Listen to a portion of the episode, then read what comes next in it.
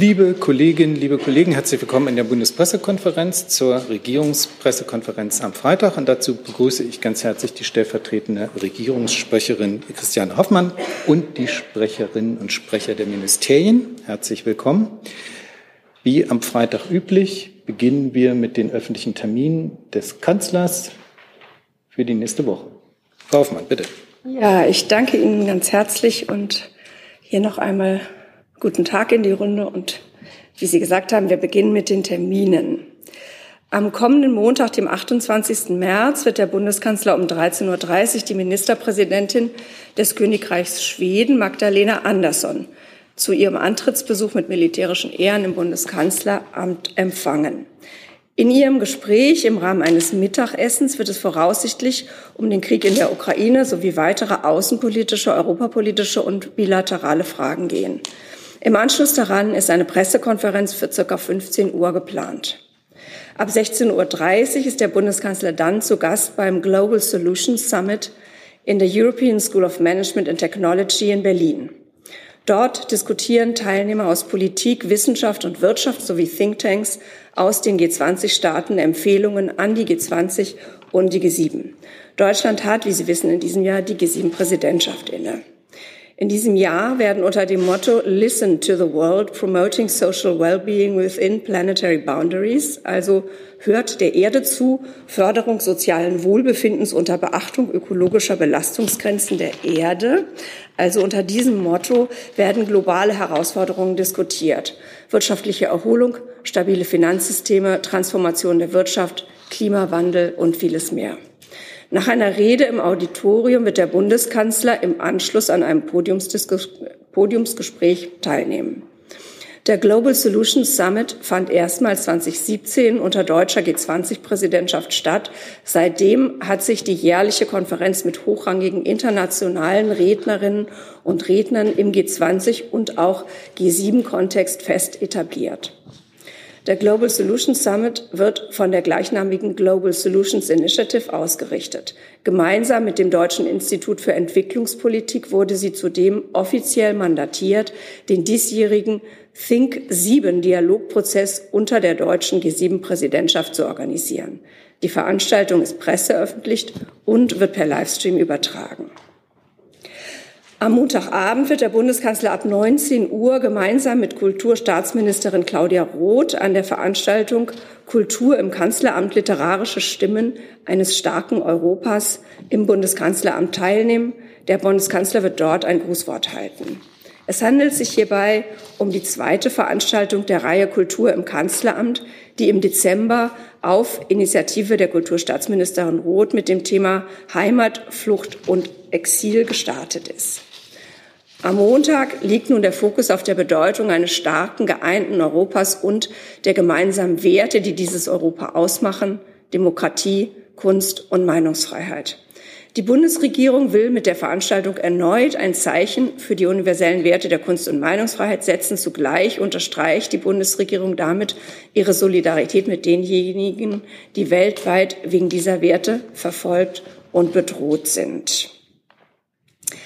Am Mittwochvormittag, also Mittwoch 30. März, leitet der Kanzler ab 11 Uhr das Kabinett. Mittags um 12.30 Uhr empfängt er dann die Mitglieder des Sachverständigenrats zur Begutachtung der gesamtwirtschaftlichen Entwicklung zu einem Gespräch. An dem Termin nehmen außerdem die Bundesminister Habeck, Lindner, Heil, Lauterbach und Schmidt teil. Am selben Tag veröffentlicht der Sachverständigenrat die Aktualisierung der Konjunkturprognose. Das Gespräch dient dem Austausch über aktuelle Fragen zur gesamtwirtschaftlichen Entwicklung in Deutschland. Der Termin ist nicht presseöffentlich.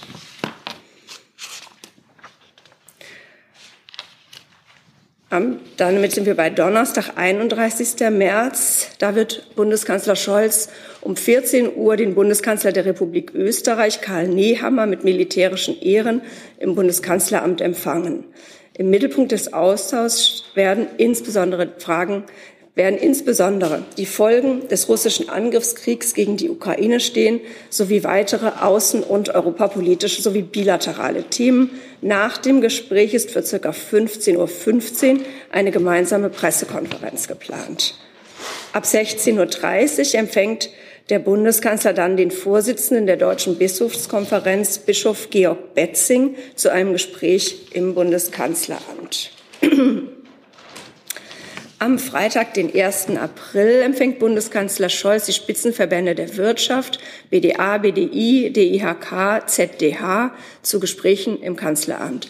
Sie werden sich in der Zeit von 11 Uhr bis 12.30 Uhr zu den wirtschaftlichen Folgen des Krieges in der Ukraine austauschen. Der Termin ist nicht presseöffentlich. Ein Statement ist auch nicht vorgesehen. Ebenfalls am Freitag empfängt Bundeskanzler Scholz um 13 Uhr die Vorsitzende des Rates der Evangelischen Kirche in Deutschland, Annette Kurschus, zu einem Gespräch im Bundeskanzleramt. Ab 14.30 Uhr wird der Bundeskanzler schließlich mit den kommunalen Spitzenverbänden und den betroffenen Ministerinnen und Ministern zum Thema Ukraine und den sich rund um die Aufnahme Schutzsuchender ergebenden Fragestellungen zusammenkommen. Damit bin ich am Ende des Wochenausblicks und habe aber noch einen aktiven Sprechzettel. Dann machen Sie den bitte. Soll ich den jetzt auch gleich? Und zwar geht es dabei ähm, um die römischen Verträge, denn heute vor genau 65 Jahren, am 25. März 1957, kamen Vertreterinnen und Vertreter der sechs Gründerstaaten der Europäischen Gemeinschaft, Belgien, die Niederlande, Luxemburg, Deutschland, Frankreich und Italien zusammen und unterzeichneten die römischen Verträge. Die Verträge gelten als Geburtsstunde unserer heutigen Europäischen Union und als Schlüsselpunkt für die Integration Europas. Sie waren nicht nur die Grundlage für die europäische Wirtschaftsgemeinschaft und damit mittelfristig unseren europäischen Binnenmarkt, sondern vor allem auch für ein Europa des Friedens und der Freiheit. Die Europäische Union steht für Demokratie, Rechtsstaatlichkeit, Souveränität, Wohlstand, Vielfalt und Zukunft und für vieles mehr. Gerade der Krieg in der Ukraine führt uns seit nunmehr vier Wochen drastisch vor Augen, wie wichtig diese Union und unser aller Zusammenhalt ist und wie wenig selbstverständlich der Frieden auch auf dem europäischen Kontinent ist, nachdem die Menschen in der Ukraine sich so dringend sehnen. Soweit von meiner Seite. Dankeschön. Dann kommt. Du sag mal, Kira, ganz unter uns, du bist die Jüngste hier? Ja. Warum arbeitest du hier eigentlich? Na, weil wir das beste Journalismusformat in Deutschland sind und weil hier keine Werbung läuft. Und woher kommt die Kohle für dein Gehalt? Per Banküberweisung oder PayPal von den Leuten, die uns zuschauen oder zu hören. Wie das geht? Seht ihr in der Podcast-Beschreibung. Dann kommen wir als erstes zu Fragen, die jetzt erstmal nicht. Dann arbeiten wir das gleich erstmal ab. Bitte. Ich darf Ihnen einen Termin der Außenministerin heute Nachmittag in Vico. Ah. Jetzt ich darf Ihnen einen Termin der Außenministerin äh, heute Nachmittag in Frankfurt ankündigen. Dort wird sie gemeinsam mit äh, Bundesinnenministerin äh, Faeser und dem Staatssekretär im Integrationsministerium des Landes Rheinland-Pfalz, Herrn Profit, die ersten ukrainischen Flüchtlinge aus der Republik Moldau willkommen heißen. Wir hatten ja gesagt, dass wir zweieinhalbtausend Flüchtlinge im ersten Schritt direkt aus Moldau äh, nach Deutschland fliegen und davon kommen jetzt ca. 130 auf diesem ersten Flug an. Vielleicht das BMI, wenn, vielleicht bevor das BMI gleich noch äh, ausführt dazu, eine kleine grundsätzliche Einordnung dieser Initiative ähm, reiht sich ja ein in unsere grundsätzlichen Bemerkungen, äh, Bestrebungen, ähm, Moldau zu stärken. Das ist ja das kleinste Nachbarland der Ukraine in Europa und es wird äh, aus diesem Grund ja Anfang April in Berlin auch eine Unterstützungskonferenz auf Einladung von äh, Außenministerin Baerbock mit ihrem französischen und rumänischen Amtskollegen geben. Soweit von mir. Dankeschön. Dann müssen wir erstmal sortieren. Gibt es erstmal Fragen zu den Terminen äh, des Kanzlers, die jetzt nichts mit der Ukraine zu tun haben, dass wir das einmal abgearbeitet haben? Frau Buschow. Danke. Ich würde gerne nachfragen zu den ähm, Treffen mit den obersten Repräsentanten der Kirchen. Sind das normale Antrittsbesuche oder gibt es einen aktuellen Anlass, sich mit den Kirchen zu treffen, unter anderem auch Ukraine, Flüchtlinge, Missbrauch? Das sind nach meinem Verständnis sind das Antrittsbesuche Besuche. Und ich gehe davon aus, dass da die ganze Breite der Themen auch behandelt werden wird, aber kann natürlich im Detail da nicht vorgreifen. Weitere Fragen zu Terminen? Das ist nicht der Fall. Dann komme ich zur Ukraine, würde ganz gerne da auch ein bisschen sortieren. Das hatte sich bewährt. Dann würde ich als erstes mal das Thema Geflüchtete aufrufen, weil das hier auch das Thema jetzt war. Herr Steinkohl, dazu? Pardon, pardon, ich muss Ihnen das Mikro aufmachen, ja, sonst versteht man Sie nicht. Wie viele Flüchtlinge aus Moldau sind denn heute in diesem Flug dabei in etwa?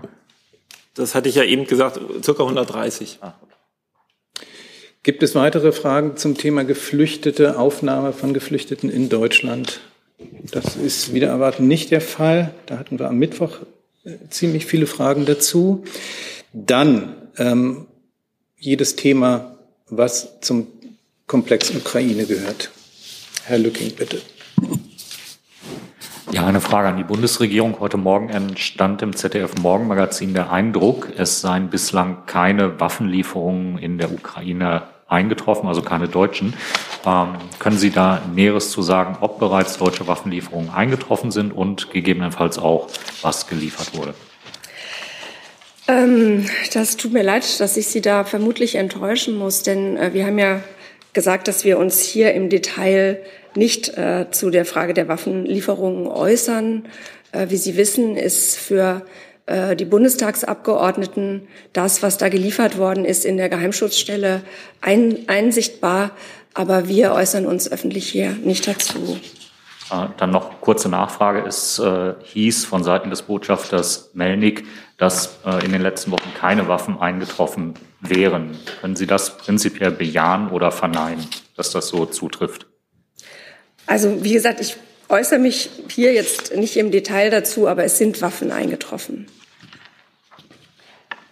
Ich habe auch online mehrere Fragen dazu. Ähm, zum Beispiel Kai Küstner fragte ähnlich, die ukrainische Botschaft erhebt den Vorwurf, in den letzten drei Wochen habe Deutschland kaum Waffen geliefert. Stimmt das so? Das hatten Sie gerade eine Antwort gegeben. Er fragt aber noch Zusatz, machen die gelieferten Waffen einen erheblichen Unterschied, was die Verteidigungsfähigkeit der Ukraine angeht? Ähm, das ist eine Einschätzung, die ich jetzt hier schwer vornehmen kann. Ich weiß nicht, ob das BMVG sich dazu äußern will. Ich bin da aber auch skeptisch, dass Sie sich dazu äußern wollen. Das ist natürlich im Grunde eine Frage, die sich äh, an die Ukraine und die dortigen Streitkräfte, äh, die dort äh, gegen den russischen Aggressor kämpfen, richten würde. Ähm, ja. Dann bleiben wir beim Thema Waffenlieferung. Alexander Kissler von der NZZ fragt, wurden die bisherigen Waffenlieferungen an die Ukraine vom Bundessicherheitsrat genehmigt? Ähm, da gibt es meines Wissens unterschiedliche Verfahren, aber in der Regel geht das äh, durch äh, durch, sind da zumindest, ähm, äh, um, um das jetzt präzise zu formulieren, die Ministerien, die im Bundessicherheitsrat vertreten sind, beteiligt. Dann habe ich im Saal zum Thema Waffenlieferungen, dann habe ich online noch eine, äh, Wladimir Esipov von der Deutschen Welle fragt an das Verteidigungsministerium und das Ministerium der Justiz. Mal da. Ähm, Dankeschön. Also die die Frage lautet, was ist die Haltung der Bundesregierung zu Kriegsverbrechen in der Ukraine? Falls es dafür Indizien gibt, wie werden die Beweise gesammelt? Ja, das ist keine Frage, die sich ans Verteidigungsministerium richten kann. Deswegen vielleicht kann das Bundesministerium für Justiz was dazu sagen. Ich glaube, ich kann mich hier jetzt auch nicht mit einer Bewertung äußern dazu. Ähm, es gibt da ja durchaus jetzt schon Ermittlungen und ähm, das äh, ist, glaube ich, alles, was ich von hier aus dazu sagen kann. Ja, ich. Ähm das Innenministerium kann ergänzen. Genau, ich kann nur ergänzen, dass das Bundeskriminalamt äh, mit den Ermittlungen beauftragt worden ist da völkerstrafrechtliche Verbrechen auch ähm, aufzuklären, Hinweise zu sammeln im Rahmen der Ermittlungen, die der Generalbundesanwalt führt. Hoffmann? Ja, ich würde gerne einfach noch mal die ähm, grundsätzliche Haltung äh, der Bundesregierung bekräftigen, dass äh, dieser Angriffskrieg Russlands gegen die Ukraine äh, ein Verbrechen ist und äh, dass in, in dem Sinne die Bundesregierung auch ausdrücklich begrüßt, dass der Internationale Strafgerichtshof bereits dabei ist, die Situation in der Ukraine zu untersuchen und den Vorwürfen von Kriegsverbrechen nachzugehen. Das also begrüßt die Bundesregierung ausdrücklich. Und auch der Generalbundesanwalt äh, ermittelt ja bereits wegen möglicher russischer Kriegsverbrechen in der Ukraine. Dann weitere Fragen zum Thema Ukraine. Das ist Herr Steinkohl? Ich wüsste gerne an, ich hätte eine Frage an das Gesundheitsministerium. Mit in dem Zusammenhang Ukraine? Ja. Ähm, dann, wir haben es ja nicht so weit.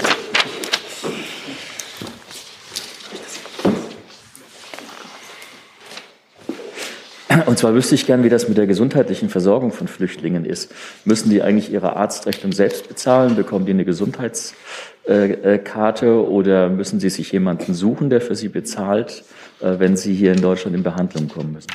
Wir hatten die Frage bereits ähnlich am Mittwoch, aber ja, ähm, vielleicht ganz kurz dazu. Die, die, Flüchtlinge werden natürlich behandelt hier. Die Leistungen richten sich allerdings nach dem Asylbewerberleistungsgesetz. Dafür wäre dann das BMAS zuständig. Die ähm, die Verfahren sind da aber eingeübt. Ich weiß nicht, ob Sie das noch ergänzen möchten. Ansonsten.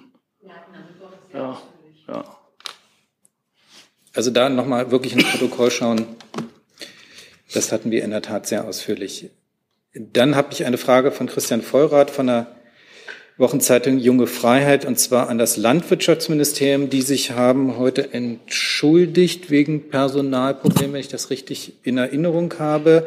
Deswegen verlese ich die Frage. Eine Antwort wäre dann schön. Und zwar geht es, wie positioniert sich das Landwirtschaftsministerium zu der Forderung der Landwirtschaftsminister aus Niedersachsen und Sachsen-Anhalt, die EU solle angesichts der Folgen des Ukraine-Krieges für die Ernährungssicherheit die neuen Vorgaben der gemeinsamen Agrarpolitik zur Stilllegung von vier Prozent der Ackerflächen vorerst aussetzen. Das wird dann hoffentlich nachgeliefert. Gibt es aber erstmal dazu noch weitere Fragen zum Thema Ernährungssicherheit? Das ist nicht der Fall. Dann habe ich hier gerade noch eine neue Frage bekommen, da muss ich kurz mal nachlesen an das ähm, ja, und zwar an das Finanzministerium und das Wirtschaftsministerium. Es geht um die Bezahlung von russischen Öl- und Gasrechnungen. Dankeschön.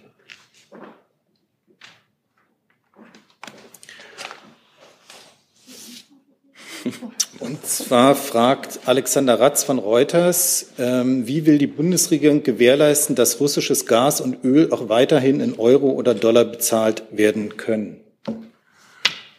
Also wir haben die Nachricht natürlich vernommen, dass die Öl- und Gaslieferungen nur noch in Rubel bezahlt werden sollen. Aus unserer Ansicht nach ist das eine privatrechtliche Angelegenheit, nämlich der Vertragstreue. Soweit wir wissen, sind die meisten Verträge, die meisten Lieferverträge lauten auf Dollar und Euro und so dass zunächst einmal die Versorger, das heißt die Importeure, in der Pflicht sind, dort die Einhaltung der Verträge abzusichern und die sind dort in der Sachverhaltsaufklärung. Wir sind ständig im Gespräch mit denen, aber unsererseits besteht noch kein Handlungsbedarf.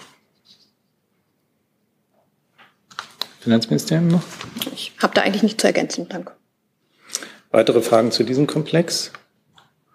Das ist nicht der Fall. Weitere Fragen zum Thema Ukraine? Dann habe ich noch ähm, Herrn Aisch, der fragt, während die russische Armee in der Ukraine bombardiert und ihr Volk vertreibt, bombardiert sie auch weiterhin in Syrien. Gibt es einen Weg, die Tragödie des syrischen Volkes zu beenden? Das ist nicht adressiert ja, Fragen aber an diesen? Ja, gern. Ähm, also die, die, die Lage in Syrien haben wir hier oft auch schon kommentiert und ähm, wie gesagt, wie, wie schrecklich die, Vor die Vorgänge sind. Wir sind ja jetzt im elften Jahr des Krieges und ich verweise da auch nochmal auf die, auf die Erklärung, die wir zu dem Jahrestag äh, gemacht hatten. Ähm, wir setzen uns natürlich international weiter mit Nachdruck äh, dafür ein, dass, ähm, dass, die, dass eine Lösung für den Konflikt in Syrien gefunden wird.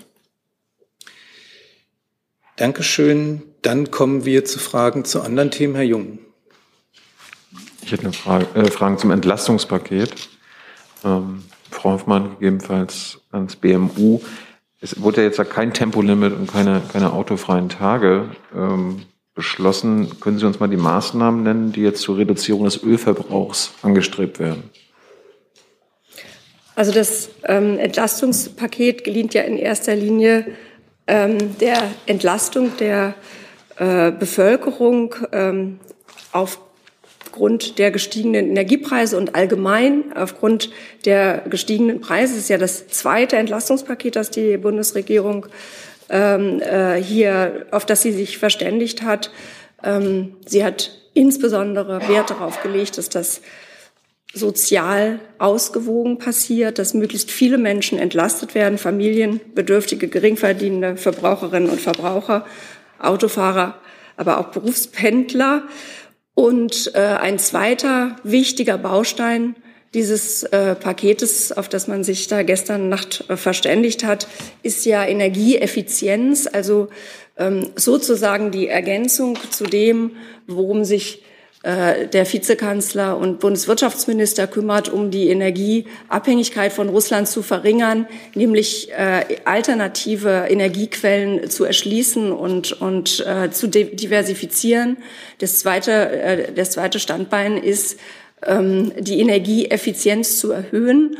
Und da haben wir eine Reihe von Maßnahmen beschlossen in Bezug auf Gebäudesanierung, auf Neubauten, ähm, ähm, und, äh, und äh, gleichzeitig eben auch eine und, und gleichzeitig die Entlastung, wie gesagt, im Bereich äh, Energiekosten, aber auch sonstig gestiegene Kosten.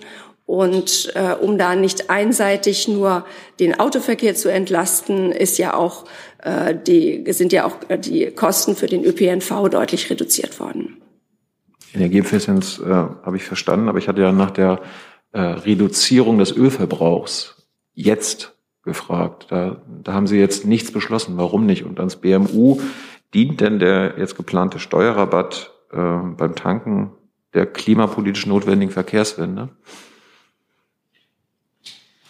Also ich habe das, was ich dazu sage, was die Ausrichtung des Paketes war. Also Sie unterstellen jetzt ja sozusagen ein bestimmtes Ziel und sagen, warum haben Sie das nicht erreicht? Und daraufhin habe ich Ihnen ja erklärt, was das eigentliche Ziel dieses Paketes ist. Ja, aber ich hatte die Regierung immer so verstanden, dass es auch das Ziel ist, ähm, weniger Öl zu verbrauchen. Und jetzt das Ziel ist, können Sie uns aber keine Maßnahmen nennen, die dazu führen. Das Ziel des Entlastungspaketes war in erster Linie, die Bevölkerung zu entlasten und zweitens die Energieeffizienz zu erhöhen. Das waren die beiden Ziele.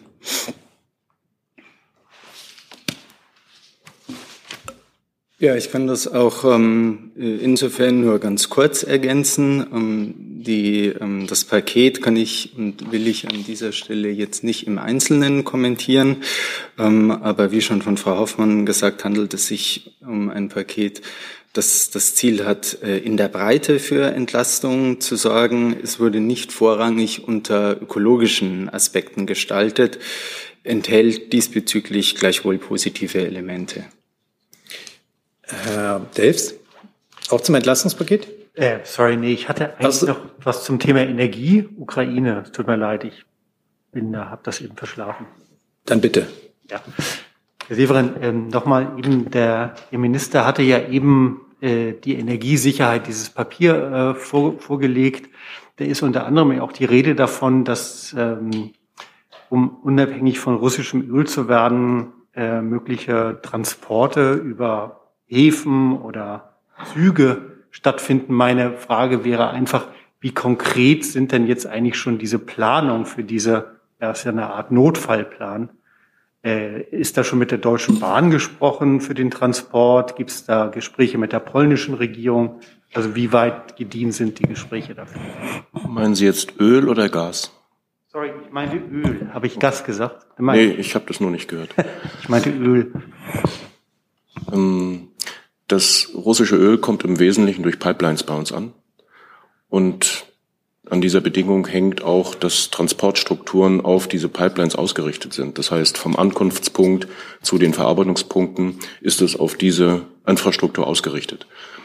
Wenn wir jetzt schrittweise von russischem Öl ab unabhängig werden wollen, dann ist damit verbunden, dass auch die Transportstrukturen sich verändern müssen. Und da der Vertrag zwischen dem Exporteur und dem Importeur ein privatrechtlicher Vertrag ist, ist es zunächst in der Verantwortung der Importeure des Öls auch dafür zu sorgen, sich zu diversifizieren. Das heißt, die haben selber auch die Absicht bekundet, sich schrittweise aus den russischen Verträgen zurückzuziehen, sie nicht weiter zu verlängern und sind natürlich gleichzeitig dann auch in der Pflicht, sich auch andere Transportwege zu erschließen. Und dort sind wir als Bundesregierung im Gespräch mit denen, sehen aber zunächst die Verantwortung auf Seiten der Importeure. Gut, dann verlassen wir das Thema Ukraine wieder und kehren zurück. Eine, eine Nachfrage noch. Und wie weit da jetzt seitens der Bundesregierung die Planung und Gespräche sind, können Sie dazu noch was sagen? Oder ist das jetzt wirklich so ein, so ein Anfangsstadium? Also wo sind wir da gerade? Wenn man fragt, wie weit, dann muss man ja irgendeinen Markstein bezeichnen können. Und das kann ich einfach nicht tun. Die, ein, einen Gesprächsfortschritt zu bezeichnen in Form irgendeiner Angabe ist ja wirklich schwierig. Deswegen kann ich das jetzt nicht tun. Dankeschön. Dann kehren wir jetzt nochmal zum Entlastungspaket zurück. Da hatte ich noch Frau Busch auf meiner Liste, ne? Ja, im, im, Nachgang zu dem gestern vorgestellten Entlastungspaket vielleicht die Frage, wie der Zeitplan ist. Also manches scheint ja gar nicht so schnell umsetzbar zu sein wie dieses ÖPNV-Ticket. Gleichzeitig soll es kurzfristig kommen. Also was, was sind denn die drei Monate, wo das gelten soll? Das fragt auch Herr Peduto von der Funke. Wann tritt das neue Entlastungspaket der Ampel in Kraft? Vor Juni oder eher danach? Also das soll so schnell wie möglich kommen. Das soll so zügig wie möglich bei den Bürgerinnen und Bürgern ankommen. Und wir arbeiten jetzt daran. Aber heißt zügig April, Mai oder tatsächlich dann eher Sommer? Ich tue mich da schwer, das jetzt äh, klar festzulegen, aber zügig heißt so schnell wie möglich. Herr Steinkohl, auch zum Thema Entlastung? Ja, das war dieselbe Frage, aber vielleicht ergänzend, äh, wird denn da eine Befassung von Bundestag und Bundesrat erforderlich sein, als ein richtiges Gesetzgebungsverfahren? Das wird im Moment äh, geprüft, aber für einige Teile des Pakets kann das durchaus möglich sein, ja. Dann habe ich zwei noch, Fragen. Ich habe noch eine weitere Nachfrage. Bitte. Ähm, diese verbilligten äh, Monatstickets, ist da eigentlich sichergestellt, dass die Kosten dafür vom Bund getragen werden oder ist das noch nicht geklärt? Zu diesen Einzelheiten kann ich jetzt im Moment nichts sagen. Ich weiß nicht, ob. Verkehrsministerium? Ja.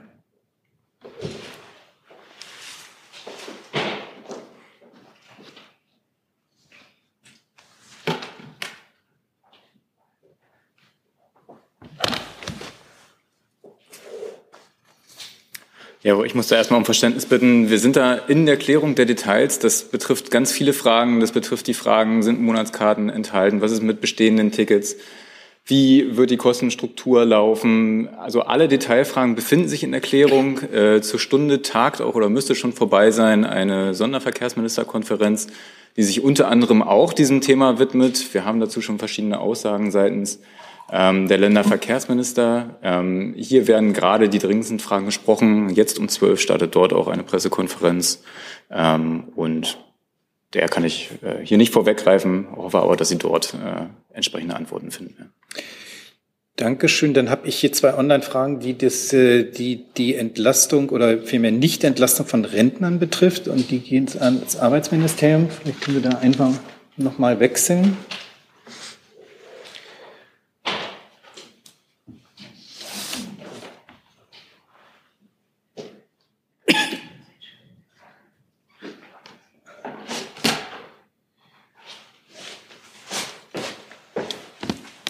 Und zwar fragt Herr Peduto nochmal, bekommen auch Rentnerinnen und Rentner die 300 Euro Einmalzahlung oder gilt dies nur für die wenigen Rentner, die zugleich erwerbstätig sind? Und Alexander Kissler von der NCZ fragt einfach, warum sind Rentner von der Energiekostenpauschale ausgenommen? Also hier hilft sicherlich nochmal eine Klärung. Danke.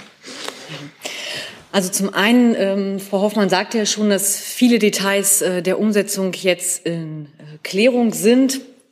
Ähm, das betrifft auch die Umsetzung der Energiepreispauschale, was ähm, speziell sozusagen zu den Rentnerinnen und Rentnern ähm, hier anfügen kann, ist, dass auch wenn die Rentner nicht erwähnt sind im, als Gruppe im Entlastungspaket 2, dass, äh, wenn man sich die Entlastungen anguckt, sollte man immer beide Pakete anschauen, also eins und zwei. Ähm, denn Rentner, die Grundsicherung erhalten, profitieren natürlich auch von der erhöhten Einmalzahlung.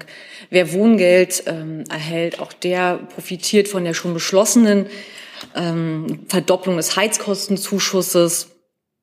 Ähm, auch andere Maßnahmen aus diesen Paketen ähm, sozusagen sind, kommen für Rentnerinnen und Rentner natürlich genauso in, in Frage.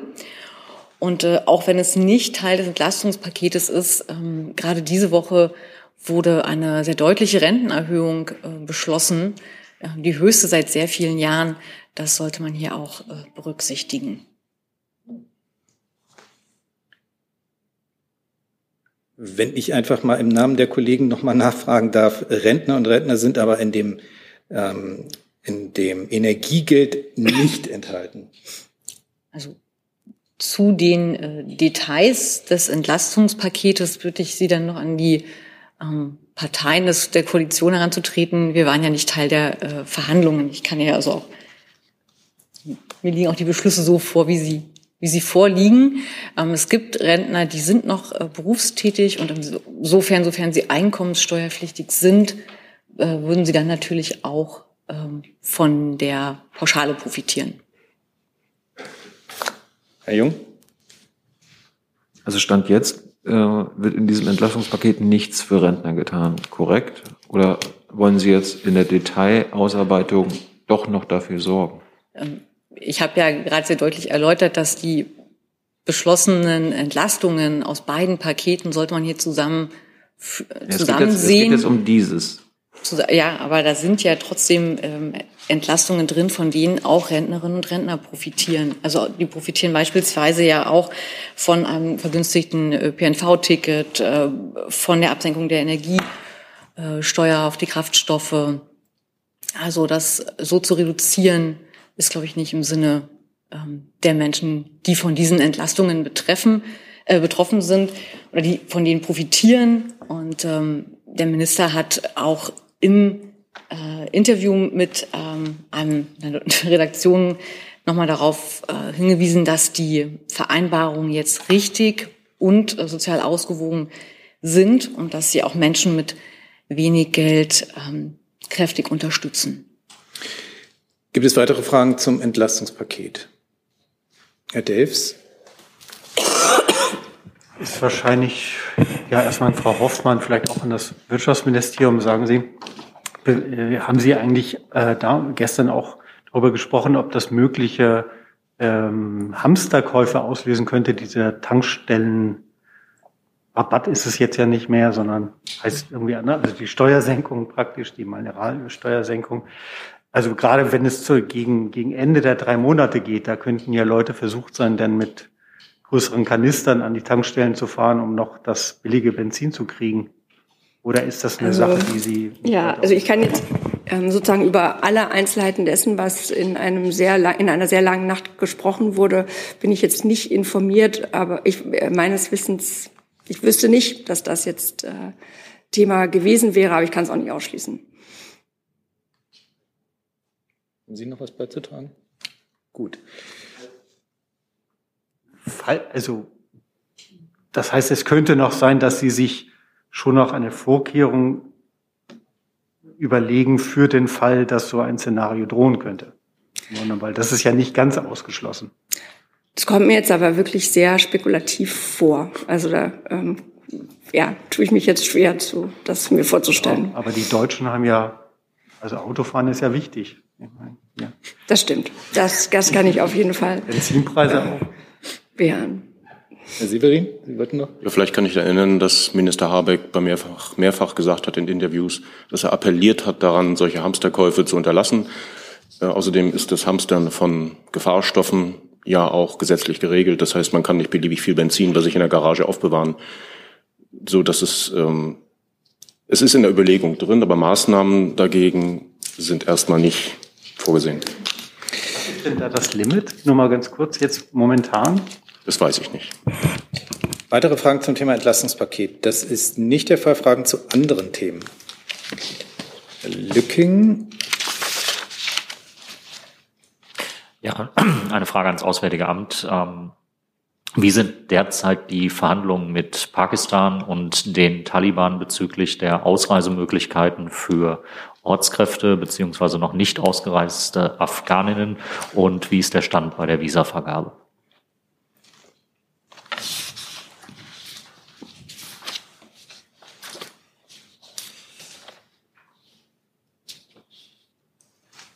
Also bei der Ausreise aus Afghanistan, die, sozusagen die, die Verhandlungen gehen weiter voran. Ne? Über unsere Auslandsvertretungen sind ja seit der Machtübernahme der Taliban über 16.000 Visa für afghanische Ortskräfte besonders gefährdet und deren Familienangehörige erteilt worden. Und ähm, wir haben ja über 50 Charterflüge zur Weiterreise aus Doha und Islamabad organisiert. Äh, und äh, es sind auch weitere Flüge geplant. Insofern ähm, geht der Prozess weiter voran. Und ist geplant, äh, Details und mehr Inhalte aus den Verhandlungen bekannt zu geben. Ihre Einlassung ist im Wesentlichen ja in den letzten Monaten nicht weiter gewachsen, außer dass Sie sagen, es gibt Verhandlungen und wir erteilen Visa. Ähm, aber ist, plant die Bundesregierung da in absehbarer Zeit einmal Details aus den Verhandlungen zu berichten? Also Sie können davon ausgehen, dass wir, wenn wir was zu verkünden haben, wir es dann auch tun werden. Dann habe ich eine Frage online noch zum Digital Markets Act. Das dürfte das Justizministerium sein oder Wirtschaft? Und Sie? Nee. Bitte. Und zwar Johannes Kuhn vom Deutschlandfunk fragt, wie bewertet die Bundesregierung die Einigung zum äh, Digital Markets Act grundsätzlich und speziell, dass das Bundeskartellamt absehbar bei digitalen Wettbewerbsfragen der EU-Kommission nur noch zuarbeiten wird?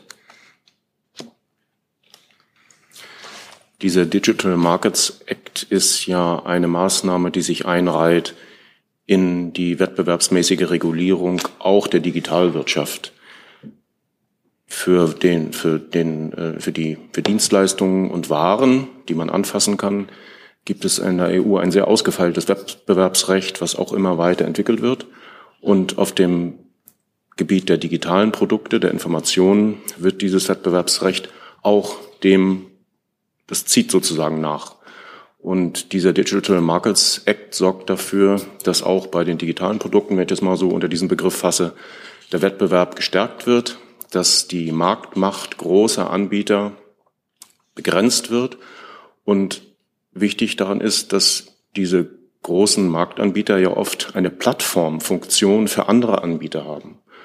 Und mit dieser Plattformfunktion ist auch, so ist der Digital Markets Act aufgestellt, mit dieser Plattformfunktion ist auch die Verantwortung verbunden, den Anbietern von Diensten auf dieser Plattform halbwegs gleiche Wettbewerbsbedingungen zu liefern. Damit ordnet sich also der Digital Markets Act in die gesamte Wettbewerbspolitik der Kommission ein. Der zweite Teil der Frage betraf die Zusammenarbeit zwischen dem Bundeskartellamt und der Kommission. Genau. Dazu kann ich jetzt nichts sagen. Das würde ich nachreichen. Dankeschön. Gibt es dazu weitere Fragen? Hey Leute, diese Folge wird diesmal präsentiert von unserem Partner, äh, äh, Partnern, der Junge Naiv Crowd. Tausende Menschen, die uns jeden Monat mit Geldgeschenken beglücken. Danke dafür und jetzt geht's weiter. Dann noch Herr Jung mit einem neuen Thema. Ja, Herr Wagner, am Mittwoch war ja schon der Bericht des UN-Sonderberichterstatters in Sachen äh, israelische Besatzung Thema. Haben Sie mittlerweile äh, eine Reaktion darauf, dass äh, dieser Apartheid festgestellt hat. Sie sagen, ist ja, äh, Herr Jung, der Bericht erst am äh, Mittwoch veröffentlicht worden. Ähm, ich kann insofern nochmal sagen, was ich ja am Mittwoch auch schon gesagt habe, dass wir natürlich die Vorwürfe äh, zu Menschenrechtsverletzungen absolut ernst nehmen, uns aber diesen Vorwurf der Apartheid nicht zu eigen machen. Wir werden jetzt die einzelnen Punkte in dem Bericht ähm, eingehend prüfen. Sie wissen, dass wir mit Israel im engen Austausch stehen und auch Fragen der Besatzung des Besatzungsrechts und zum Beispiel des völkerrechtswidrigen Siedlungsbaus und Menschenrechtsverletzungen ansprechen. Das hat ja Außenministerin Baerbock bei ihrem Besuch in Israel auch öffentlich äh, mitgeteilt. Herr Lücking dazu? Okay. Äh, eine Frage ans BMVG.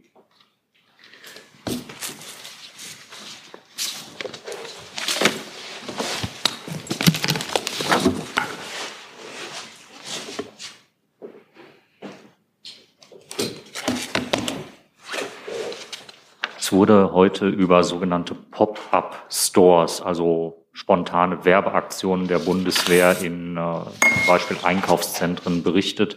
Ähm, können Sie kurz umreißen, welchen Umfang das innerhalb der Bundeswehr Kampagnenwerbung hat und welche Zielsetzung diese Pop-up-Stores haben, ähm, bei denen man sich in Uniform kleiden kann, Helme aufsetzen kann und Bilder für die sozialen Medien an ja, angefertigt bekommt. Ich habe da im Moment keine Informationen für Sie. Das müssen wir gegebenenfalls nachliefern. Okay. Dann sehe ich keine weiteren Fragen mehr. Ich bedanke. Herr Siebel, nochmal. Noch eine Nachlieferung zum Verhältnis der Kommission zu den Kartellbehörden. Teil dieses DMA, dieses Digital Markets Act, ist eine enge, eine enge Beziehung zwischen dem Bundeskartellamt und den Kommissionsbehörden. Das Bundeskartellamt hat ja Überblick auch über den eigenen Markt. Und es ist keineswegs so, dass die Kompetenzen des Bundeskartellamts dort beschnitten wurden, sondern es geht tatsächlich um eine koordinierte Zusammenarbeit. Dankeschön für die Nachlieferung. Dann sind wir für heute durch. Ich bedanke mich ganz herzlich für die Aufmerksamkeit und wünsche ein schönes Wochenende.